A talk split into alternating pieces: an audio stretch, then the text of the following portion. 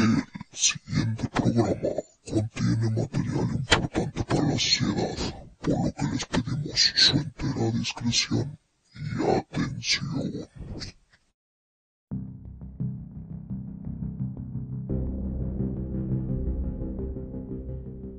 Bienvenidos a Hablemos de Arte, el podcast número uno en México y el que piensa lo contrario, pues también está en lo correcto, donde contaremos temas muy relevantes ahondando en él los medios alternativos del arte como el performance, arte sonoro, videoarte, entre otros.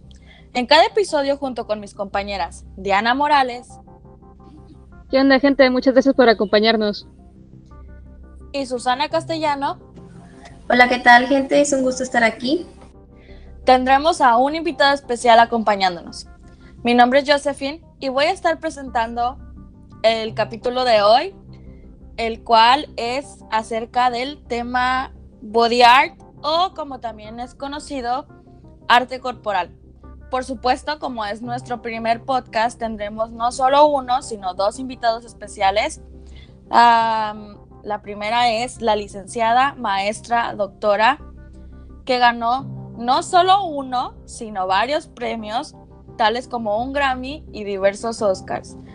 Y además de esto, es una gran especialista del arte contemporáneo. Ella es...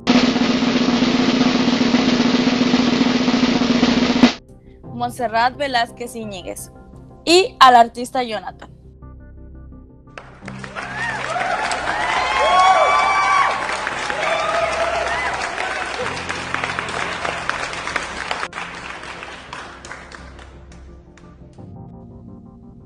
Muchas gracias por venir a ambos. Hola, hola, no, muchas gracias a ustedes por invitarnos en su primer episodio. Hola, ¿cómo están gente madrugadora? Pues sí, muy bien, demasiado bien, gracias por la invitación. Sí, es muy amable, doctora Monse. ¿Podrías iluminarnos un poco sobre tu visión del body art? Claro que sí. Podría decir que para mí el arte ha sido el medio de expresión más hermoso existente a lo largo de la historia, pero yo creo que este va más allá de una pintura en lienzo o una escultura en mármol. Quiero decir, no es tomar conciencia del arte, sino también tomar conciencia de nosotros mismos y de nuestro cuerpo como un medio de expresión. Así es. En sí, es cierto que nuestra sociedad y la humanidad ha pasado por tanto en este medio de arte. Es increíble ver cómo evolucionamos de pintar en piedras a paredes y posteriormente en lienzos hasta llegar al día de hoy, en donde la mayoría de las cosas se hacen de una manera más digital, descubriendo y revelando. de que me hayan invitado, este es su primer podcast, en donde tocaremos este primer tema de body art o arte corporal, que es una práctica tan chida que me gusta mucho. Y se inicia desde tiempos de allá del caldo. ¿No el arte corporal es pintar cuerpos desnudos? Qué curioso que lo menciones. Eh, no es pintar los cuerpos, es pintar en los cuerpos, ya que es una, una disciplina artística que se desglosa del arte conceptual. Este usa el cuerpo como soporte, como si se tratara de un lienzo, para la creación de obras y eventualmente es un medio de expresión. Vaya, ¿Utilizar los cuerpos como lienzo? ¿De dónde sacaron tal idea? Básicamente, esto surge en África. En las tribus se aplica pintura corporal con ayuda de arcilla o carbón. Tenían ideas de hacer espectáculos, rituales y ceremonias. Si te fijas bien, ellos se pintan mucho y puedes observar que esta expresión no es tan nueva, o sea, lleva existiendo ya mucho rato. Pues en sí comenzó, se comenzó a pensar en ello como una expresión artística cuando en Europa y Estados Unidos en la época más o menos de los 60 Dennis Oppenheim, Vito Conci y Chris Burden originan el arte corporal, corporal para tratar de temas como lo es la violencia, la autoagresión, la sexualidad, el exhibicionismo o la resistencia corporal a fenómenos físicos. De hecho, Hoy en día, eh, esta práctica se expresa para la diversión de la gente y aún este, para demostrar que cualquier artista en su dominio con las herramientas hace cosas increíbles con su lienzo, en este caso humano. Lo podemos ver en estos videos de chicas o chicos que se pintan y representan algún personaje y lo hacen por medio de videochats y así sorprenden ¿Y a la gente. usted, doctora Monse, alguna vez ha hecho body art? Y si es así, ¿cuáles son las cosas que caracterizan a este tipo de arte?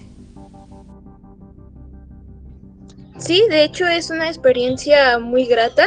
El realizar un espectáculo como es el body art puede ser efímero, pero puede obser- observarse potencialmente en su momento. Después de ello solo puede observarse por fotografía, documento o videografía.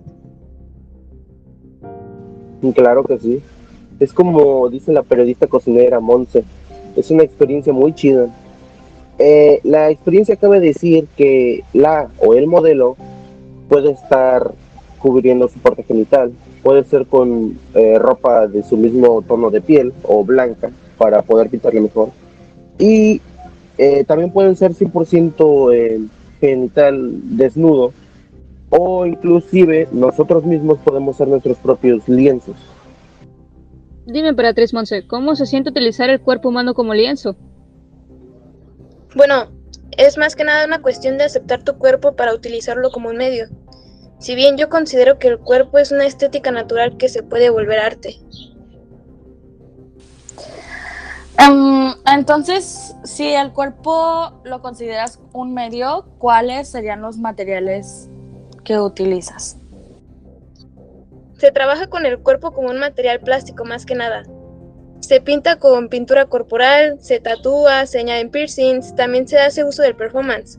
Consigue a la vez trabajar todos los músculos del cuerpo y también se usa se hace uso de la música o la danza. Me gustaría agregar que los piercings o perforaciones pueden ser este, falsas, así la gente se evita el dolor para crear su propio arte corporal. Los tatuajes de henna, por otro lado, son aquellos que te evitan otro tipo de dolor en la piel, ya que se borran eh, con el tiempo. El único dolor que puedes experimentar con estos es el perderlos para siempre, porque obviamente si te gusta demasiado, y los materiales pueden ser entre diversos pigmentos especiales para la piel. También se usan distintas pinturas en aerógrafo. He escuchado que la pintura puede ser tóxica para la piel. ¿Es eso cierto? No, claro que no, Diana. De hecho, no son tóxicas. Bueno, algunas. Hay unas especialmente hechas para la piel humana. Imagínate si no fue, si no lo fueran, estaríamos todos deformes, qué sé yo, llenos de callos. Oye, pero qué extraño tipo de bellas artes, ¿no creen? Exactamente, mi estimada Susi, porque debido a su extrañeza no son consideradas bellas artes, sino que son parte de los medios alternativos del arte. Tengo entendido que los medios alternativos son una rama del arte conceptual. ¿Es esto cierto? Es correcto. Curiosamente, ambos están ligados al body art. El arte conceptual busca llevar el arte más allá de las barreras de lo que nosotros pensamos que es capaz de hacer el arte.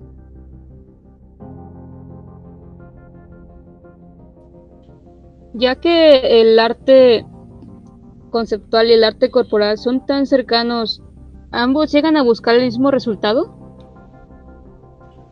Básicamente, pues sí, el arte conceptual se representa mucho por sus rarezas y nuevos experimentos. Ambos buscan plasmar una idea creativa en nuevos e innovadores tipos de lienzo. En estos casos, el cuerpo encuadrado de tu víctima. Recuerdo que la candidata a la presidencia de los Estados Unidos de México, Montserrat Velázquez, mencionó que el body art se utilizan los músculos del cuerpo y al igual que la danza. O sea, ¿quiere decir que está ligado con el performance? Sí, porque la obra no busca estar estática, sino que busca la, la improvisación para generar, generar mejor asombro en el espectador y que éste pueda tener una mejor experiencia estética. La única manera de volver a presenciar esto es como ya había mencionado anteriormente, con es a través de videos o fotografías. Vaya, pero qué interesante. De hecho, todo este programa fue muy interesante, ¿cierto, compañera? Efectivamente, mi querida Susi. Bueno, Pues muchas gracias, licenciada, maestra, doctora, especialista Monse, por acompañarnos en nuestro, nuestro primer podcast. Fue un gusto tenerte aquí contándonos un poco sobre lo que es el body art y tu experiencia en este. Em, ahora pasaremos a... Eh, te olvidó despedir a Jonathan. Ah, sí, y también gracias a Jonathan por venir. Bueno, muchas gracias a ustedes por invitarme. Espero verlos en la Feria Internacional de Body Art. Muchas gracias de antemano también. Ustedes por la invitación, este es su primer podcast. Y igualmente, nos vemos en la Feria Internacional del Body Art. Ahí podrán ver mucho más de esto ustedes, chavos. Hasta luego, chavales.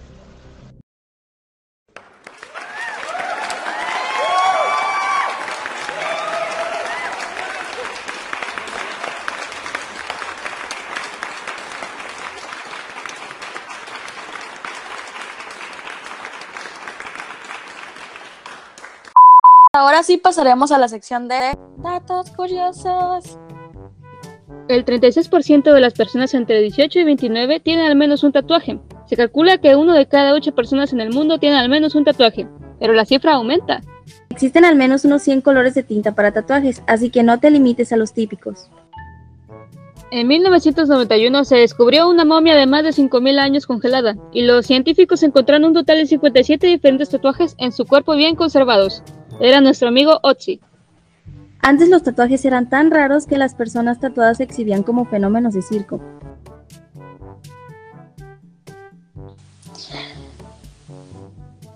Esto fue Datos Curiosos. Podcast patrocinado por Negrito Bimbo. Ningún Jonathan ha sido lastimado en este programa. Las profesiones ejercidas por Montserrat Velázquez son ficticias. Para más información depositen en esta cuenta 223545678 Peluche Lives.